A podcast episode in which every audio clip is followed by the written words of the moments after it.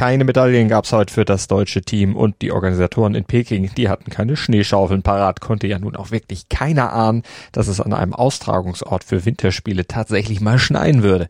Und tut's ja normalerweise in Changjiakou auch nicht, jedenfalls nicht im Februar.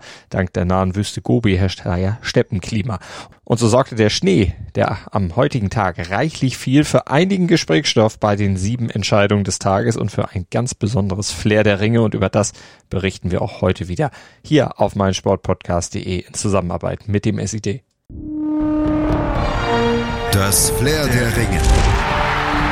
Der Podcast rund um die Olympischen Spiele auf meinsportpodcast.de. Ski Alpin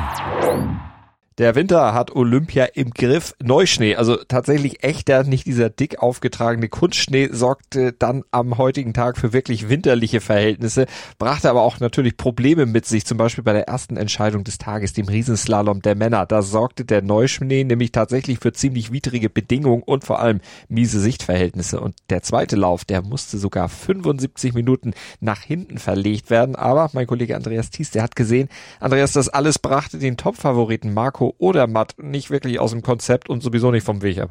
Nee, der hatte vier von fünf Riesenslaloms in diesem Jahr gewonnen und war dann halt auch dementsprechend der große Favorit. Und der hat die Unterbrechung genutzt, um zu schlafen, hat er dann gesagt. Ähm, ja, ziemlich cool eigentlich. Der ist seiner Favoritenrolle Rolle dann komplett gerecht geworden. Ähm, er hat im Schneetreiben den Durchblick behalten und dann auch die Nerven behalten und am Ende mit 100, 19 Hundertstel Vorsprung ähm, ist er ins Ziel gekommen. Das war eine absolut verdiente Goldmedaille. Er ist nicht umsonst oder er gilt nicht umsonst als der beste Riesenslalomfahrer, den wir momentan haben. Er ist jetzt der fünfte Schweizer Goldmedaillengewinner in dieser Disziplin und der erste seit Carlo Janka 2010. Silber hat San Kranjec aus Slowenien gewonnen. Er hatte einen ganz starken zweiten Lauf. Und dritter wurde Weltmeister Mathieu Favre. Und der hatte dann aber am Ende einen gigantischen Rückstand von 1,34 Sekunden. Und das unterstreicht dann zum einen natürlich auch die schwierigen Verhältnisse auf der Piste, aber eben auch die Klasse von Odermatt, der sich von niemandem hat durcheinander bringen lassen. Noch weiter dahinter die Deutschen. Gucken wir mal auf die. Zunächst auf Alexander Schmidt. Das war ja einer, der in dieser Saison immerhin schon mal Dritter im Riesenslalom war und daher sowas wie der deutsche Hoffnungsträger in dieser Disziplin. Aber das war eine Hoffnung, die ganz schnell zerplatzt ist. Und dabei war er gut unterwegs. Äh, 20 Sekunden im ersten Lauf, da hatte er bei der ersten Zwischenzeit noch die Bestzeit aufgestellt und dann äh, ist er eingefädelt und nach einem Fahrfehler und schied dann aus. Ein Moment der Unachtsamkeit auf dieser eisigen Stelle, die hatte gereicht und alles war vorbei. Enttäuschung und der Ärger über sich selbst waren natürlich dann auch riesig. Er schimpfte über einen echten Anfängerfehler, aber es ehrt ihn, dass er die Schuld für das Aus bei sich suchte und nicht auf die Bedingungen schob. Und auch Lino Strasser, der schaffte es auch nicht in Durchgang 2. Und dann war es Julian Rauchfuß, der als einziger Deutscher dann auch ins Finale vorstieß. Wo ist er am Ende gelandet? Rauchfuß war wurde am Ende 20. Und diesen Platz hat er einem insgesamt guten zweiten Lauf zu verdenken. 15 schnellste Zeit hatte er im äh, zweiten Lauf. Damit machte er am Ende 10 Plätze noch gut, verbesserte sich von Platz 30 noch nach oben. Äh, der erste Lauf, da war er nicht zufrieden, der war ihm gar nicht geglückt. Da hat er einige gravierende Patzer drin gehabt und ganz viel Glück gehabt, dass er es überhaupt ins Ziel und dann in den zweiten Durchgang geschafft hatte. Und dann müssen wir über einen noch sprechen, Stefan Brennsteiner aus Österreich. Der lag äh, nach dem ersten Lauf auf Platz zwei und dann auch während seines zweiten Laufes, da war er ja auch noch mal gut unterwegs, da lag er eigentlich auch schon fast auf sicherem Medaillenkurs. Am Ende steht für ihn aber nur Platz 27. Was war denn da passiert? Es war eine ganz bittere Geschichte. Brennsteiner stieg sich selber auf die Ski und stürzte. Er fuhr dann zwar noch über den Zielstrich, aber hatte am Ende dann eben den ganz großen Rückstand und äh, statt Medaillengewinner ist er jetzt nur die tragische Fußnote dieses Rennens im Riesenslalom. Ein Rennen, an dem es aufgrund der Verhältnisse aber auch ganz viel Kritik gab. Zahlreiche Sportler und Verantwortliche wetterten über die, über das Wetter, ja, und über die Entscheidung, dass das Rennen trotz des Wetters überhaupt durchgezogen wurde. War es denn eine irreguläre Entscheidung, wie einige, die natürlich nicht vorne landeten, hinterher meinten? Ja, schwierig. Also speziell im ersten Durchgang war es schon verdammt kompliziert. Die Sicht war mies, dazu pfiff der Wind rein. Auch Odermatt hatte darüber gesprochen, wie schwierig das alles gewesen ist. Ähm, selbst für ihn, der ja diese gesamte Saison bislang dominiert hatte. Äh, deutlicher wurde dann der Österreicher Manuel Feller. Der sprach von einem kompletten Blindflug, sogar von einer Frechheit. Und Henrik Christoffersen schimpfte, man sieht einen Scheiß. Also vor allem den ersten Durchgang hätte man sich sicher sparen können. Vielleicht dann auch einfach verlegen sollen. Wir haben ja noch ein paar Tage. Langlauf. Anders als bei den Frauen gestern ging die Langlauf-Herrenstaffel heute leer aus, aber ganz ehrlich, eine Medaille, die wäre auch wahrscheinlich eine noch größere Sensation gewesen als die silberne gestern bei den Frauen. Trotzdem Platz 5, insgesamt eine gute Leistung, die sogar hoffnungsfroh für die Zukunft stimmt. Die Leistung der deutschen Herren und der Sieg des russischen Teams von Norwegen und Frankreich. Der war sogar historisch und das erzählt uns von vor Ort in Changjiakou Christoph Leuchtenberg vom SID. Die Staffel über 4x10 Kilometer der Männer, das ist in der Regel das ganz große Highlight im Langlauf bei Olympischen Spielen, Weltmeisterschaften. Ich erinnere mich da an die WM 2015 in Falun beim großen Duell Norwegen gegen Schweden oder die WM 2017 in finnischen Lahti. Das sind Riesenvolksfeste, Fußballatmosphäre, 30, 40.000 Zuschauer. Da ist das alles hier in China natürlich eine ganze Nummer kleiner, kaum Zuschauer hier und die natürlich auch nicht so enthusiastisch. Ähm, dazu übelstes Schneetreiben, schwere Bedingungen. Ähm, das Rennen war dann auch äh, alles andere als so richtig kurzweilig. Dazu war die russische Mannschaft, die das heute hier gewinnt, ähm, eigentlich viel zu überlegen. Äh, eigentlich war das Rennen schon nach fünf Kilometern entschieden. Die Russen, respektive das, die Mannschaft des russischen Olympischen Komitees, wie sie hier offiziell heißt, die gewinnt mit einer Minute sieben vor Norwegen. Das ist der größte Vorsprung in einem olympischen Staffelrennen der Männer seit 1992. Dritter wird Frankreich und auf die Franzosen fehlt der deutschen Mannschaft letztlich mehr als eine Minute, sogar mehr als anderthalb Minuten. Die Medaille war eigentlich bei der Hälfte des Rennens schon äh, nicht mehr in Reichweite. Das äh, ändert aber nichts daran, dass auch dieses Rennen der deutschen Mannschaft am Tag nach dem sensationellen Silber der Frauenstaffel auch wieder eine richtig, richtig gute Leistung war. Platz 5. Besser war ein deutsches Quartett bei den Männern zuletzt bei Olympia 2006. Da gab es Silber, damals auch eine andere Generation, die goldene Generation mit den Gesamtweltcup-Siegern René Sommerfeld und Tobias Angerer. Daran muss man dieses Team noch nicht messen gerade auf den beiden Klassikstrecken, Janosch Brugger, der Startläufer, der ist 24, Friedrich Moch, der ist erst 21. Also da wächst eine ganze Menge zusammen und da sollte man jetzt auch noch nicht zu viel erwarten. Das sagt uns auch eben hier Peter Schlickenrieder, der Bundestrainer. Ähm, eine Sensation ist halt auch nicht jeden Tag drin und da sollte man auch ein wenig demütig bleiben. Wir können aber auch von dieser Mannschaft eine ganze Menge erwarten, gerade im Hinblick auf die äh, Olympischen Winterspiele dann 2026, wo dann die Langlaufwettbewerbe in Val di Fiemme stattfinden. Also die Situation im deutschen Skilanglauf, das macht auch heute der Tag hier deutlich, die sieht deutlich besser aus als noch vor vier Jahren. Biathlon. Medaillen waren für die deutschen Damen nach der mageren Sprintleistung in der Verfolgung natürlich auch im Biathlon heute nicht mehr drin, aber Schadensbegrenzung und Wiedergutmachung, das war das, was das Team leisten wollte. Hat's geklappt, Andreas? Ich denke, das kann man so sagen. Vanessa Vogt war ja von Rang 18 ins Rennen gegangen, hatte sich dann allerdings mit einer guten Schießleistung und einer Strafrunde, in der sie auch kurz gestürzt war, auf Platz 12 vorgekämpft. Franziska Preuß verbesserte sich um 15 Plätze auf Platz 15 und Denise Herrmann, die wurde 17. Leistete sich aber allerdings leistete sich allerdings aber auch drei Strafrunden, weil sie wieder im Stehenschießen Probleme hatte. Übrigens waren auch hier die Bedingungen wieder extrem schwierig, auch bei den Männern, über die wir gleich sprechen. Der Schneefall wirkte sich auch im Biathlon aus. Die Materialverantwortlichen hatten da einiges zu tun. Gucken wir gleich nochmal etwas genauer drauf. Jetzt gucken wir erstmal auf die, die unverändert in Topform fährt, nämlich Marte Olsbü-Reuseland aus Norwegen. Ja, die, also die dominiert bislang die Spiele äh, hier komplett, gewann jetzt auch den Verfolger und verteidigte souverän ihren Vorsprung trotz einer Strafrunde und holte sich dann völlig verdient ihr drittes Gold in Peking. Nach Sprint und der Mixstaffel jetzt auch im Verfolger und heute auch noch mit einem riesigen Vorsprung auf Elvira Öberg aus Schweden. 1,36, also 1 Minute 36 lag Öberg zurück. Tiril Eckhoff aus Norwegen hat Bronze geholt, also wieder dann zwei Medaillen für Norwegen. Und bleiben wir noch kurz bei Reuseland. Die wurde ja von der Corona-Pandemie Pandemie zunächst ziemlich aus dem Tritt gebracht, hatte selber gesagt, sie hätte sehr viel Energie darauf verwendet, sich bloß nicht anzustecken und darüber etwas den Fokus auf Biathlon verloren. Mittlerweile hat sie die Balance aber sehr, sehr gut wiedergefunden und ja auch die Enttäuschung bei der WM vor einem Jahr weggesteckt in Pokeljuka damals. Das war, da war sie überhaupt nicht äh, zufrieden, da hatte sie überhaupt keinen Grund zu lachen. Jetzt mittlerweile wieder und die Form ist ja auch wieder da. Und jetzt steht sie kurz davor, die erfolgreichste Olympiabiathletin ever zu werden.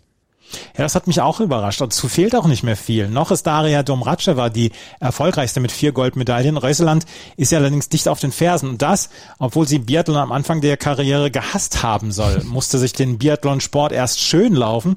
Aber sie ist eine Wettkämpferin durch und durch und das schon immer gewesen und äh, sie hat wahrscheinlich noch eine ganze Menge vor. Da gehen wir von aus, sind wir gespannt. Wiedergutmachung bei den deutschen Damen haben wir gesagt. Wie sah es bei den deutschen Herren im Verfolger aus? Äh, wobei man muss ja sagen, da war die Leistung im Sprint nicht so desolat wie bei den Frauen. Bei den Herren hat, gerade bei den deutschen Herren, Roman Rees ein Ausrufezeichen gesetzt. Von Rang 17 hat er sich noch nach vorne auf Platz 6 gelaufen. Das war eine starke Aufholjagd am Ende. Zwar nicht mit einer Medaille belohnt, aber richtig klasse heute gelaufen und vor allen Dingen geschossen. Er ist mit den starken Windböen am Schießstand gut zurechtgekommen. Wir haben zwischendurch wirklich ganz fiese Böen gesehen und da, da erlaubt sich das eine oder andere Wortspiel gleich noch. Er war als einziger der deutschen Starter auch wirklich da gut durchgekommen und von den anderen, da enttäuschte dann Benedikt Doll. Der war von Platz 8 aus ins Rennen gegangen, hatte vielleicht so ein bisschen sogar in Richtung Medaille geschielt, aber dann lief er letztlich nur auf Platz 32. Sieben Scheiben hat er stehen gelassen insgesamt. Solide waren Johannes Kühn am Ende als Zwölfter, der ist von Platz 33 vorgefahren und Philipp Navrat als Neunzehnter, allesamt dann allerdings mit einigen Fahrkarten. Wind das eine, aber eben die Schneeverhältnisse das andere. Wir hatten eben bei den Damen das schon kurz angerissen. Material, das war bei den Deutschen insgesamt ein Thema. Ja, und da ist die Stimmung auch nicht so richtig gut gewesen bei den Deutschen. Ähm, die waren nicht zufrieden mit dem, was die Serviceleute da äh, auf die mit Neuschnee besteckte Kunstschneepiste zu bieten hatten mit den Skiern. Dinis Hermann zum Beispiel hat in der ARD gesagt, mit dem Material war ich sowas von gar nicht konkurrenzfähig. Da ist nicht so richtig gute Stimmung bei den Biathletinnen und Biathleten. Also mal gucken, dass da nicht noch irgendwelche Lagerkämpfe ausbrechen. Äh, Eitel Sonnenschein dagegen in der Weltspitze, die haben ja bei, auch bei diesen Bedingungen ihre Form wieder unterstrichen, obwohl nicht alle, ne? Ja, aber wir müssen über Quentin Fillon-Maillet sprechen. Der hat einen absoluten Gala-Auftritt hingelegt und hat eine Scheibe hat er stehen lassen. Er hat sich seine dritte Medaille in Peking geholt und er hat ganz souverän diesen Verfolger gewonnen und äh, hatte schon im Sprint und mit der Mixstaffel Silber gewonnen und er verwies dann an nach einer wirklich überragenden Vorstellung Taye Bö und Eduard Latipov auf die Plätze zwei und drei. Johannes Tingnesbö, der ist zwischendurch wirklich vom Winde verweht gewesen. Der hat, äh, ich glaube, auch sieben Strafrunden gehabt am Ende. Vielen Dank an Andreas Thies für die Biathlon-Zusammenfassung, aber wir hören dich ja gleich doch nochmal mit unserem Kurzprogramm, nämlich indem wir die restlichen Entscheidungen vom Wettkampftag zusammenfassen. Short Track. Nach Bronze im Jahr 2018 holte die niederländische Shorttrack-Staffel der Frauen 2022 die Goldmedaille. In einem vom Anfang an von vorne geführten Rennen distanzierten Susanne Schrolting, Selma Potsma, Sandra Felsebohr und Jara van Kerkhoff die Konkurrenz aus Südkorea und Kanada auf die Plätze 2 und 3. China ging als vierte leer aus. 2014 und 2018 waren noch die Südkoreanerinnen erfolgreich gewesen. Im Sprintrennen der Männer über 500 Meter hatte sich der Olympiasieger von 2018, Wu Dajing, nicht für das A-Finale qualifiziert. Er wurde am Ende Fünfter. Den Olympiasieg über die kürzeste der Shorttrack-Distanzen holte sich Liu Shuawang aus Ungarn. Der in Budapest geborene Lu holte die erste Einzelgoldmedaille für Ungarn bei Olympischen Winterspielen. Er siegte vor Konstantin Iliev aus dem russischen Olympischen Komitee und dem Kanadier Steven Dubois. Nordische Kombination. Jan Magnus Rieber, Dominator der letzten Jahre in der nordischen Kombination, darf auf seinen ersten Start bei den Olympischen Spielen hoffen. Nach zehn Tagen in der Isolation brachte ein Test am Samstag erstmals ein negatives Ergebnis. Zitat, wenn das so bleibt, kann er am Montag aus der Quarantäne, sagte Norwegens Teamchef Ivar Stuan. Das wäre genau rechtzeitig für die Wettbewerbe im Einzel von der Großschanze am Dienstag und den Teamwettbewerb am Donnerstag. Rieber hatte im Weltcup acht Saisonsiege gefeiert. Kurz vor Beginn der Winterspiele in Peking war er positiv auf Corona getestet worden. Der erste Christian Ilves hat das Quarantänehotel sogar schon am Samstag verlassen. Wie Rieber warten auch Erik Frenzel und Terence Weber auf grünes Licht. Bundestrainer Hermann Weinbuch hat die Hoffnung auf einen Start noch nicht gänzlich aufgegeben. Wir hoffen bis zuletzt. Ich will den Jungs irgendwie die Möglichkeit geben, aber die Zeit rennt uns davon, sagte Weinbuch in der ARD. Slopestyle. Der starke Schneefall im Genting Snowpark von Zhangjiakou sorgt für die ersten Wettkampfverschiebungen im Ski-Freestyle. Aufgrund der schwierigen Sichtverhältnisse wurde zunächst die für Sonntagmorgen angesetzte Qualifikation im Slopestyle der Frauen auf Montag 3 Uhr deutscher Zeit verschoben. Das ursprünglich für Montag früh angesetzte Finale findet nun erst am Dienstag um 2.30 Uhr deutscher Zeit statt. Die Qualifikation der Männer wird ebenfalls um einen Tag auf Dienstag 5.30 Uhr verschoben. Der Endkampf findet dann am Mittwoch ab 2.30 Uhr deutscher Zeit statt. Die Olympiasiegerin im Big Air Eileen Gu peilt im Slopestyle ihr zweites Gold für China an. Alia Delia Eichinger ist die einzige deutsche Starterin. Die ebenfalls für Sonntag vorgesehene Aerials-Qualifikation mit Emma Weiß wurde auf Montag 3 Uhr deutscher Zeit verschoben. Laut bisherigem Terminplan folgt das Finale ab 12 Uhr Ortszeit, also 5 Uhr deutscher Zeit. Und zwei Ergebnisse darüber hinaus gibt es noch zu vermelden. Aaron Jackson aus den USA gewann die Eisschnelllaufkonkurrenz über 500 Meter vor Miho Tagaji aus Japan und der Russin Angelina Gulikova und deutsche Läuferinnen waren bei diesem Rennen nicht am Start gewesen, aber dafür war deutsche Beteiligung im Eishockey mit dabei. Das DEW-Team, das unterlag dem Team USA im dritten Gruppenspiel mit 2 zu 3. Für das deutsche Team war es die zweite Niederlage im Turnier und auch wenn man ihr eine verbesserte Leistung zugestehen muss, es nützt alles nichts. Dienstag, da heißt es dann siegen oder fliegen im Playoff um den Einzug ins Viertelfinale. Da geht's dann gegen die Slowakei. Und damit kommen wir zum Blick voraus auf den Montag und da werden dann fünf Goldmedaillen vergeben und wir hoffen natürlich auch, dass aus deutscher Sicht wieder die ein oder andere Medaille, wir wollen gar nicht unbedingt von Gold sprechen, aber vielleicht eine Medaille dann wieder drin sind. Über die Aussichten kann uns sicher Moritz Knorr ein bisschen mehr sagen. Moritz, Bobsport Frauen, äh, Eiskanal, eigentlich sollte das doch was geben. Ja, definitiv. Also die Festtage im Eiskanal, sie sollten weitergehen. Dort haben wir im Finale der Frauen im Monobob gute Medaillenchancen. Laura, Laura Nolte liegt aktuell nach dem zweiten Lauf auf Rang 3, 1,22 Sekunden hinter Kaylee Humphreys aus Kanada. Also da könnte auf jeden Fall wieder realistisch eine Medaille drin sein. Ob es dann für Gold reicht, hm, 1,22 Sekunden, das ist schon ein ganzes Stück. Aber wer weiß, heute hatte Laura Nolte auch einige Fehler drin. Wenn sie die abstellt und dann vielleicht ja sich ranrobben kann an Kaylee Humphreys, sie unter Druck setzen kann mit dem dritten Lauf, dann wird auch die Kanadierin vielleicht im vierten Lauf etwas unter Druck geraten können. Aber Humphreys natürlich extrem erfahren, extrem erfolgreich. Also das wird schon eine ganz, ganz harte Nummer. Aber es gibt ja dann im Eiskanal auch noch eine andere Entscheidung, die dann zumindest morgen ja in, in die Vorrunde geht. Äh, noch nicht in die Entscheidung, aber in die Vorentscheidung. Francesco Friedrich will den Grundstein legen für Gold. Der Dominator im Bobsport der Männer der letzten Jahre, egal ob Viererbob, ob Zweierbob, will im Zweisitzer morgen mit den ersten beiden Läufen, ja, hoffentlich dann ganz vorne stehen und ich habe es angesprochen, den Grundstein legen für Gold. Er ist definitiv der große Favorit, aber auch Johannes Lochner aktuell auf Rang 4 im Gesamtweltcup möchte da mitmischen äh, in den Medaillenentscheidungen. Also auch da, wir bleiben dabei. Der Eiskanal, der ist gut gestimmt in diesem Jahr. Freuen wir uns drauf. Vielleicht ist ja auch die äh, Anlaufrinne im Skispringen wieder ja, den Deutschen etwas holder. Nach der Bronzemedaille von Karl Geiger, dann von der Großschanze steht ja dann morgen wieder die Großschanze auf dem Programm, allerdings im Team. Und da ist die deutsche Mannschaft ja eigentlich traditionell gut. Wir erinnern uns mal zurück vor einigen Tagen der Mix-Team-Wettbewerb. Wir hoffen einfach mal, dass es nicht wieder so ein Chaos wird mit Disqualifikationen, sondern dass wir uns diesmal aufs Sportliche konzentrieren können.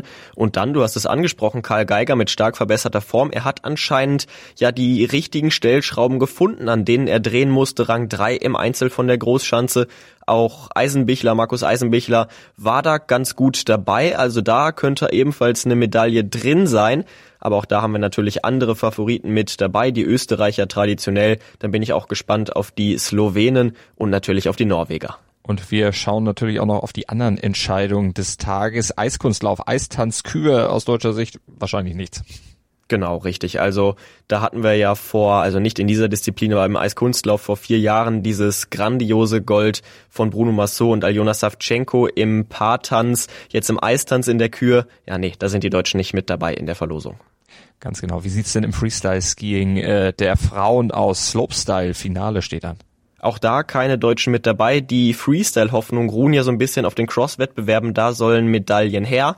Aber die Slopestyle-Wettbewerbe, da sind ja morgen genauso die Finals wie dann in, die, in den Aerials. Da sind die Deutschen nicht mit dabei im Slopestyle. Da haben wir andere Favoriten, unter anderem eine Frau aus Estland, Kelly Sildaro, die führt aktuell den Gesamtweltcup an und dahinter kommen dann mit Marin Hamill und Maggie Voisin zwei Amerikanerinnen, also die Deutschen definitiv nicht mit in der Verlosung. Im Freestyle Aerials, da sind dann die Chinesen favorisiert. Da könnte es dann für die Chinesen sogar zu mehreren Medaillen reichen. Da sind sie unter anderem mit Meng Tao Xu und Fan Yu Kong ganz vorne im aktuellen Weltcup-Jahr. Also das könnte für die Chinesen ein goldener Tag werden morgen. Und den werden wir natürlich dann auch hier im Flair der Ringe verfolgen. Auf mein Sportpodcast.de zusammen mit den Kollegen vom Sportinformationsdienst halten wir euch natürlich wieder über alles Wichtige und auch nicht so ganz Wichtige aus Peking auf dem Laufenden. Hier kriegt ihr alles das rundum sorglos Paket zu Olympia als Podcast auf die Ohren im Podcatcher eurer Wahl oder auf mein Sportpodcast.de. Abonniert Flair der Ringe, wo auch immer ihr mögt, liked uns, bewertet uns. Wir freuen uns über euer Feedback zu unserem Olympia Roundup und dann hören wir uns morgen wieder. Danke fürs Zuhören. Das Flair der Ringe. Der Podcast rund um die Olympischen Spiele auf meinsportpodcast.de. Schatz, ich bin neu verliebt. Was? Da drüben. Das ist er. Aber das ist ein Auto. Ja, eben. Mit ihm habe ich alles richtig gemacht. Wunschauto einfach kaufen, verkaufen oder leasen. Bei Autoscout24. Alles richtig gemacht. Wie baut man eine harmonische Beziehung zu seinem Hund auf? Puh, gar nicht so leicht. Und deshalb frage ich nach, wie es anderen Hundeeltern gelingt, beziehungsweise wie die daran arbeiten. Bei Iswas Dog reden wir dann drüber. Alle 14 Tage neu mit mir, Malte Asmus und unserer Expertin für eine harmonische Mensch-Hund-Beziehung, Melanie Lippisch. Ist was, Dog? Mit Malte Asmus. Überall, wo es Podcasts gibt.